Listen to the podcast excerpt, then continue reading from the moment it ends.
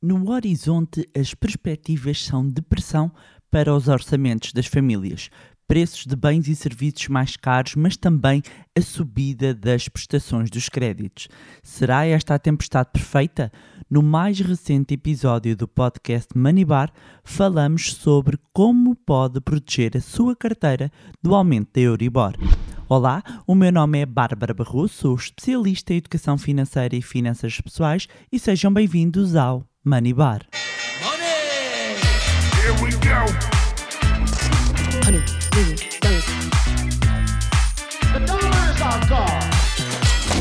Olá, meus amigos, como é que vocês estão?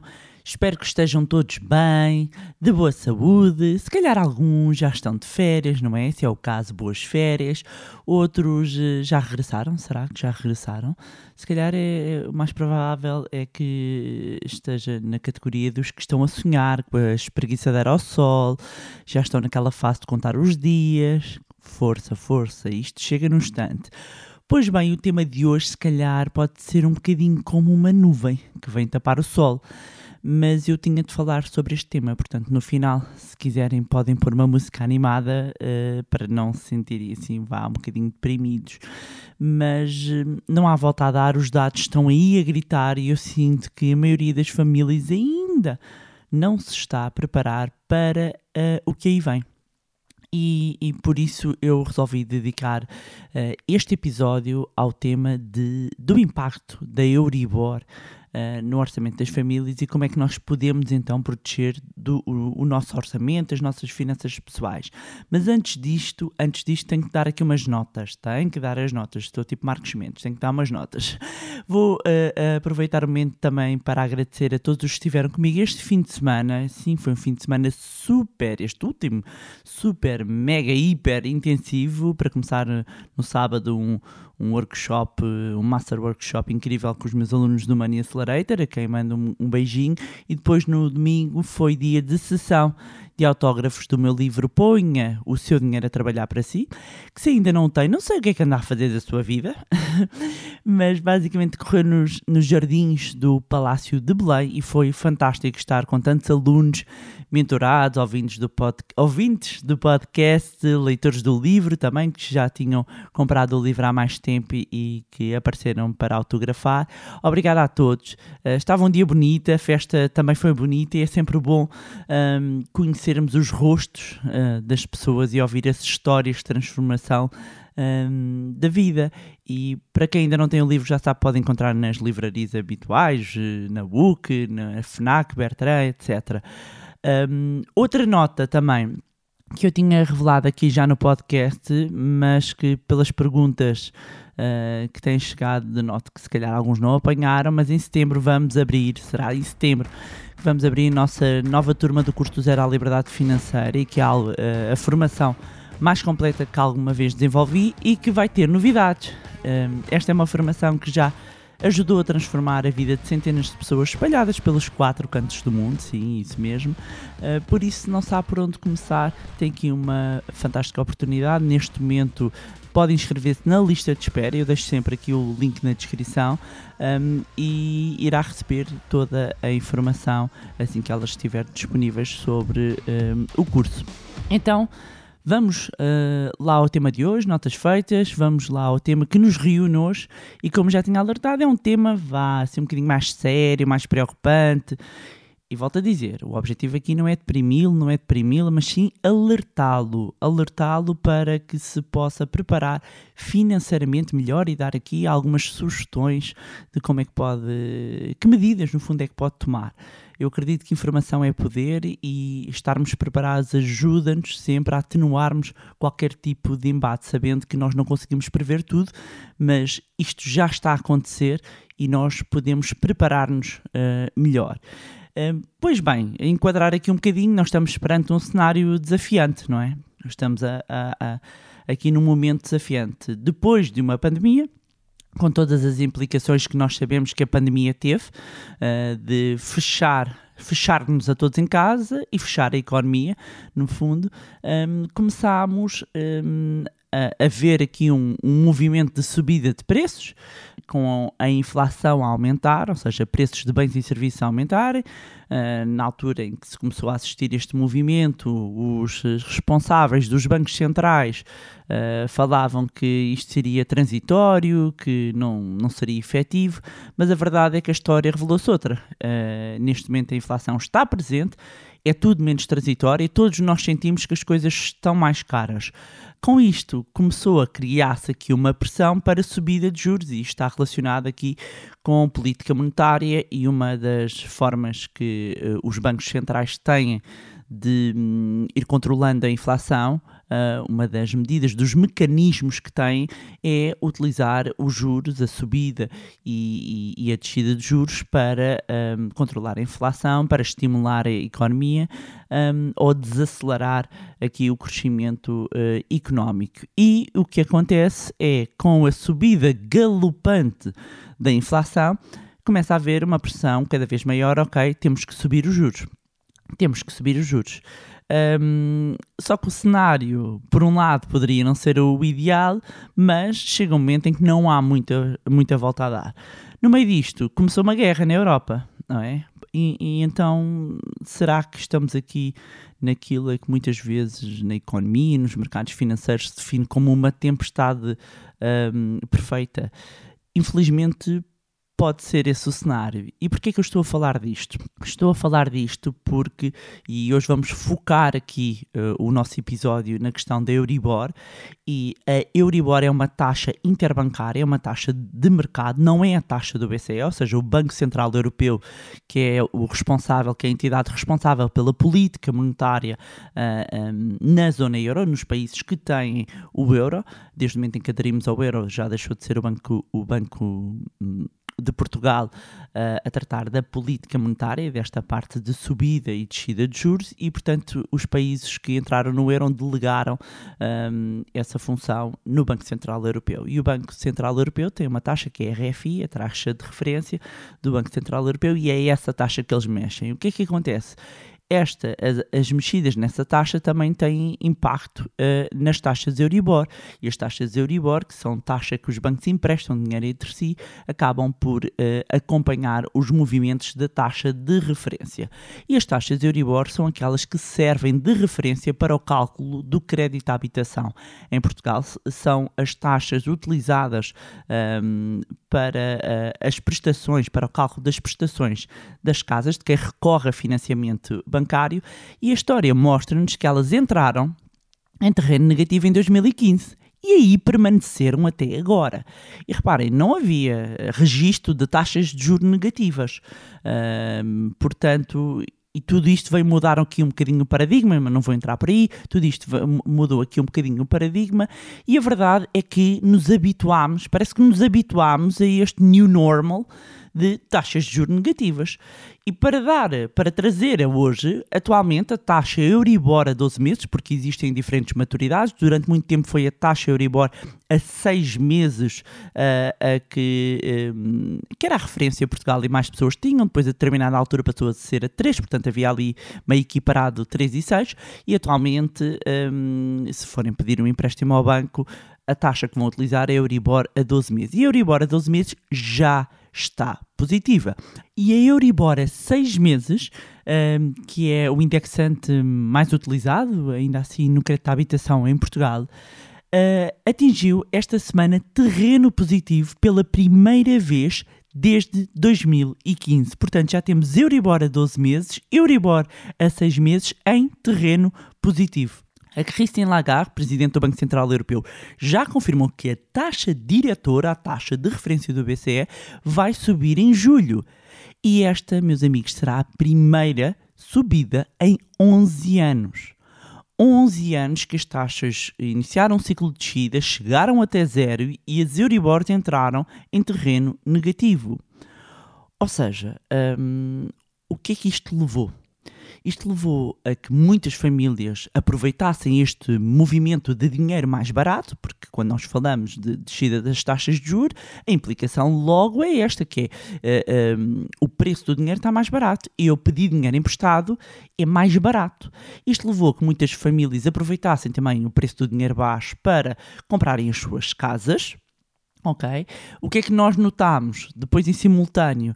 Que muitas casas, e devem ter sentido isso, o preço das casas tem vindo a aumentar. Pensem há 10 anos o preço das casas e pensem hoje.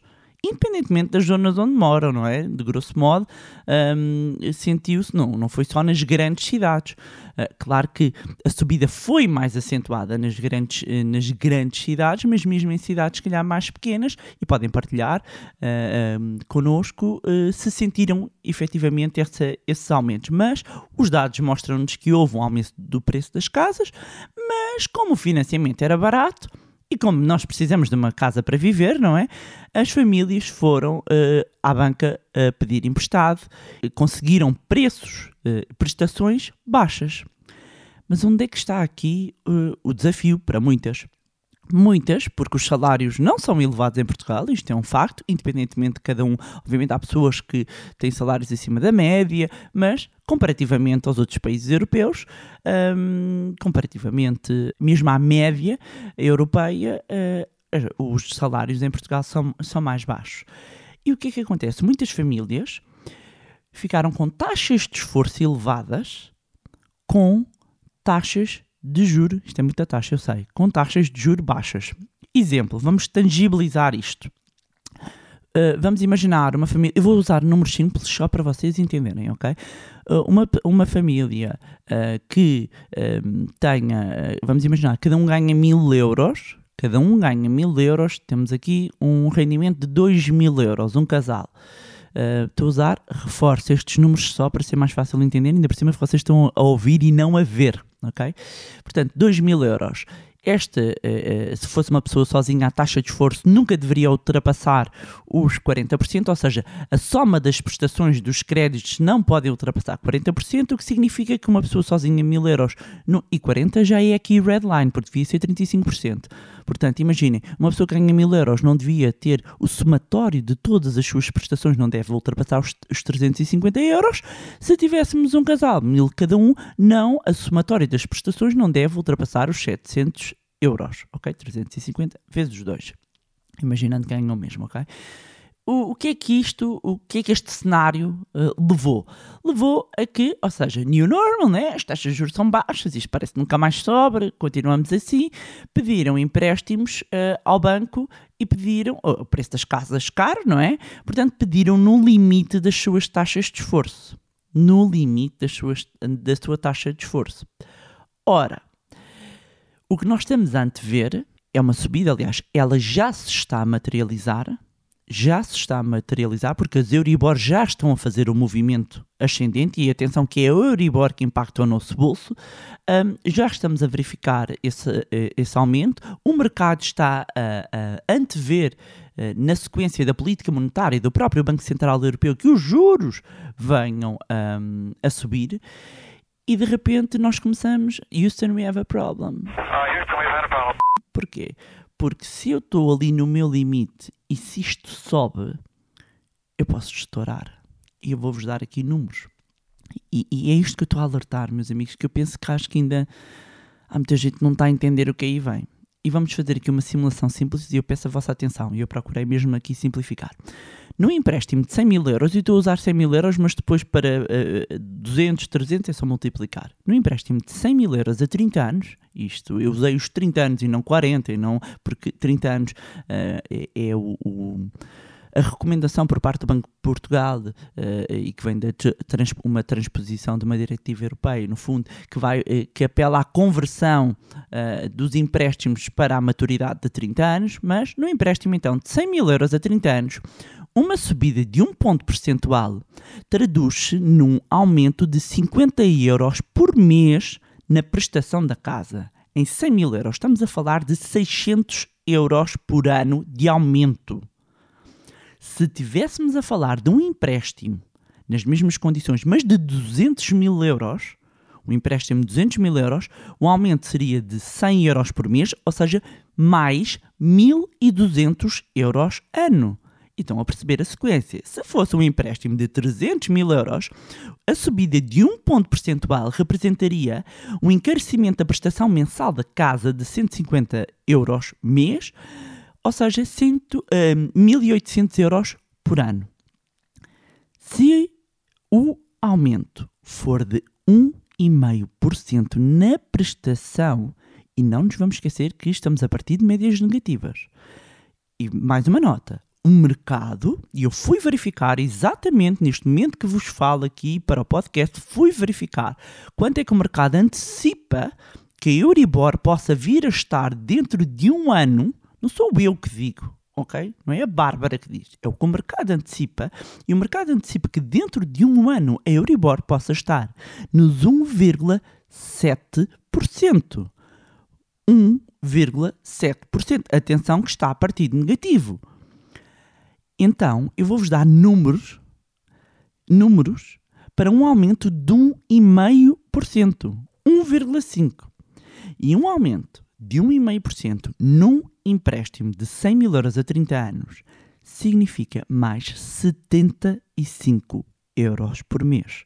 Ou seja, mais 900 euros por ano. Se fosse uh, um aumento de 1,5% num empréstimo de 200 mil euros, são mais 150 euros mês, 1.800 euros ano, e num empréstimo de 300 mil euros, um aumento de 1,5%, são mais 225 euros mês, ou seja, mais 2.700 euros ano. Estamos a falar de aumentos consideráveis, e aqui a questão é, ai meu Deus, perante este aumento de juros, o que é que nós podemos fazer? Ok. Então, o que é que nós podemos fazer? Eu vou deixar aqui um conjunto de dicas uh, e, e, de tópicos e de passos que uh, devem tomar. Primeiro de tudo, calculem a vossa taxa de esforço. Já perceberam que é o peso que a soma das prestações tem e não é só a da casa, ok? Tem que somar todos os créditos que vocês têm e uh, somam, pegam no vosso rendimento líquido, se, for um, um, se forem sozinhos é sozinho, se forem casal e se, e se partilharem, façam em casal, somam o rendimento líquido, qual é que é o vosso salário líquido por mês, isso é 100%, é uma regra 3 simples. Isso é 100%, e depois vão pegar em todas as prestações, o valor da prestação mensal, ok? Somam todas. E essa soma dessas prestações deve ser inferior a 35%.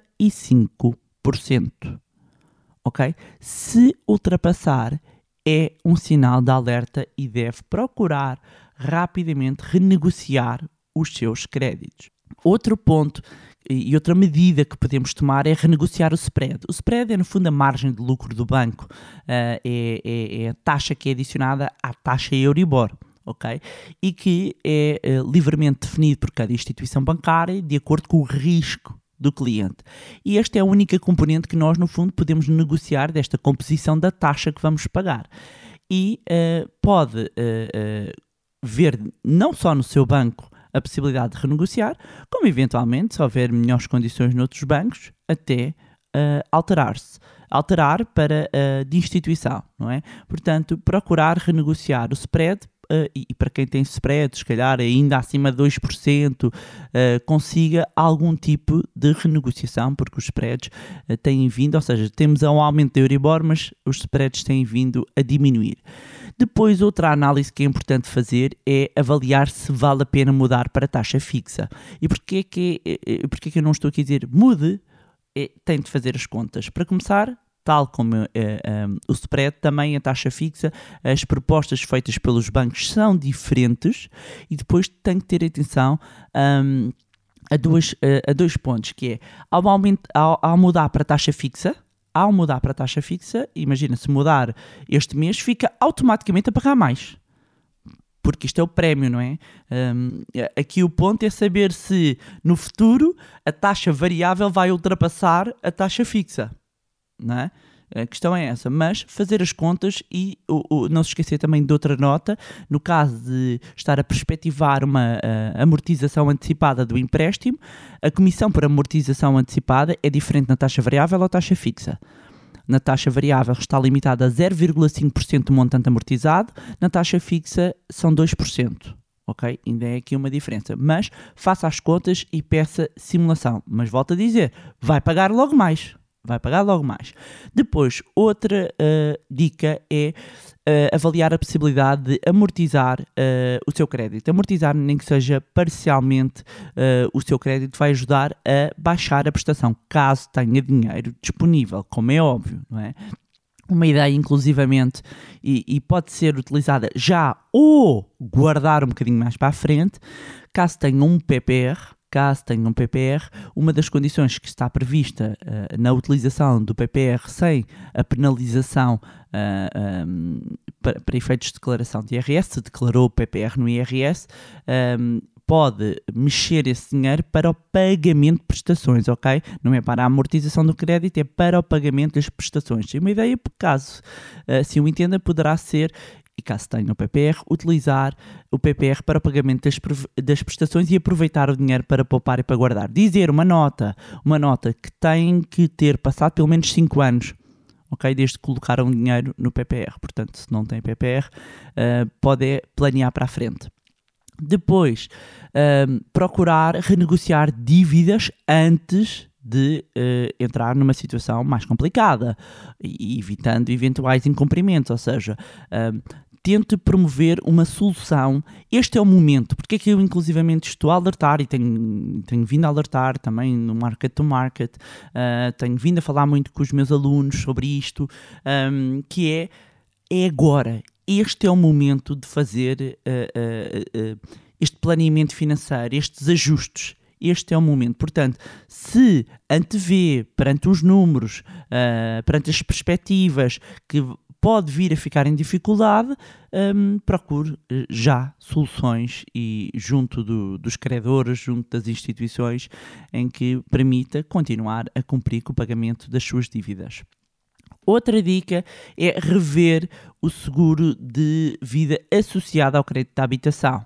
Apesar de, por lei, eh, não ser obrigatório que os bancos uh, tenham de fazer uh, um crédito, por lei, não é? Eu já expliquei sobre isso. Um, um, seguro associado ao crédito de habitação, a verdade é que ele não é por lei, mas se formos tentar fazer um crédito de habitação sem um seguro de vida, praticamente ninguém faz, não é? Portanto, aqui muitas vezes uh, pode estar uma possibilidade também de conseguir alguma poupança, porque não, não é necessário fazer o, o seguro de vida na instituição onde tem o crédito de habitação. E mesmo que já tenha, pode, pode alterar pode alterar e contratar um seguro até fora. Tenha atenção se uh, foi utilizado o seguro como forma de, hum, de, de, benefício para o spread, para uma baixa do spread. no entanto, às vezes é, é uma questão de fazer as contas, porque mesmo com o agravamento do spread que possa existir por retirar o seguro de vida, pode até compensar. Depois, outro ponto aqui que já falei, que é uh, avaliar a possibilidade de mudar de banco, ou seja, quando nós contratamos um, um, empréstimo, mesmo que seja a 20, a 30 ou 40 anos, não significa que temos que ficar ali paradinhos para o resto da vida. Não temos. Portanto, avalie outras propostas e a melhor forma de nós uh, uh, avaliarmos as propostas é compararmos a TAEG, a taxa anual efetiva global, uh, e também o montante total imputado ao consumidor. E, obviamente, quanto mais baixo forem, menor será o valor que estará a pagar, não é? Estará a pagar menos. Portanto, é uma forma de comparar propostas. Outra possibilidade também é consolidar créditos. Um, mas isto, uh, eu penso sempre assim: ok, isto é uma solução quando uh, já não há outras soluções. Porquê? Porque tenho sempre aqui alguns receios, porque acompanho muitas pessoas ao longo destes 17, 18 anos, um, em que de, utilizaram a margem que conseguiram pela consolidação indevidamente. Um, e quando eu quero dizer indevidamente, é de repente eu somo, junto as prestações todas, prolongo o prazo, portanto vou pegar nas, nas prestações e nos créditos de curto prazo e no fundo estou a estender o prazo, arranjamos aqui uma taxa média, consigo uma poupança de 200, 300, 400 euros em vez de canalizarem essa poupança um, para poupança mesmo, para criar uma almofada, uh, não, de repente vão gastar e portanto uh, ficam mais tempo e mais anos a pagar pagar um, e não souberam aproveitar aqui a poupança e o alívio no orçamento conseguido no curto prazo. Mas de facto é uma ferramenta e é uma possibilidade em alguns orçamentos, inclusivamente muito, muito apertados, uh, consolidar os créditos pode ser um, uma, um cenário a avaliar. Depois, rever as despesas mensais, como é óbvio, olhar para o orçamento familiar, procurar cortar, reduzir ineficiências que possam, que possam existir e encontrar no fundo a poupança escondida que nós temos.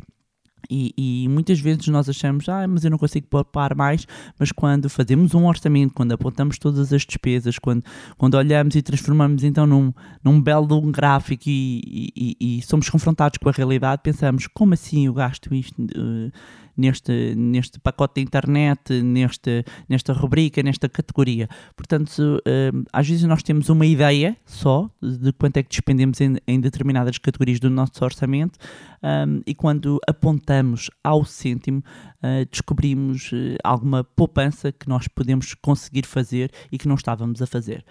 Com isto leva-me aqui ao último ponto que é reforçar o fundo de emergência este é o momento de nós uh, garantirmos que temos o nosso fundo de emergência mais sólido. Bem, sei que há pessoas que estão a começar agora. E o que é que é isto do fundo de emergência? Nós temos um montante de dinheiro para emergências um, correspondente 6 a 12 meses do nosso custo de vida mensal. Se o meu custo de vida são 1000 euros, eu vou utilizar os 1000 euros porque é mais fácil, significa que eu deveria ter entre 6 mil a 12 mil euros. Ah, mas a Bárbara, isso aqui é muito difícil para mim. Então, Vamos começar com um mês. Eh, eh, até chegar ao 12, eu tenho que passar pelo 1, pelo 2, pelo 3, ou seja, criar submetas.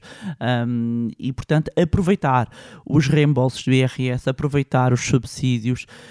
Um, claro que, e, e, eu, e quem me conhece sabe que eu não sou nada castradora uh, das pessoas, mas uh, os tempos que se avizinham, e por isto tudo que eu estive aqui a falar, já perceberam que vão ser desafiantes e, e, e encontrar aqui um equilíbrio, ok, entre vou fazer umas férias, vou aproveitar o, o, dinheiro e para, para estar com a família, para também, também mereço, não é? E descansar, mas não se esquecerem de reservar aqui uma parcela para reforçarem o vosso fundo de emergência.